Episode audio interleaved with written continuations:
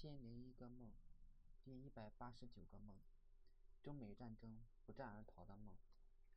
有天，我被长官安排到一个偏僻的位置放哨，这是一个废弃的炮兵工事。只见工事里面长满了野草，工事旁边就是悬崖。我总觉得没有人会傻不拉几从这里攻击。突然，我看到天空出现了几个黑点，慢慢的黑点变成变大变清晰。是美军飞机，我想这可怎么办？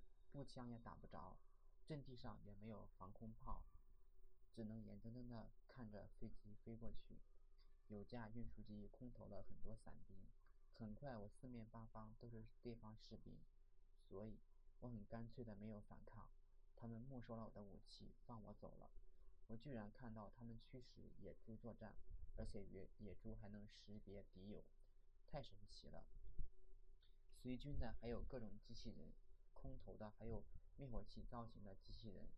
灭火器在地上弹跳几次展开，里面居然还装载了一个人。美国果然强大。后来我又归队了，长官派我们防守公路，我们隐藏在路边的草丛里。后来听说美军来了，大家都逃跑了，只剩下几个人坚守阵地。其中有个狙击手，他等得有点着急。探头看了一下，就被爆头了，吓得我们赶忙趴在地上不敢动。很快，美军卡车经过我们身边往后方去了。对方的狙击手走过来看我，刚才我帮的狙击手，他感觉还有救，就拿出一个针管，我以为他要输血，但是发现却是在抽血，这让我们心情忐忑。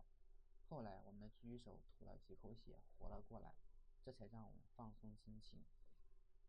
再后来，听说我国放放弃了大部分国土，导致现在美军没有兵力接收。美军狙击手听到这个消息，觉得不敢相信。我尝试跟他沟通，苦思怎么说的简单明了。我说：“What can I say?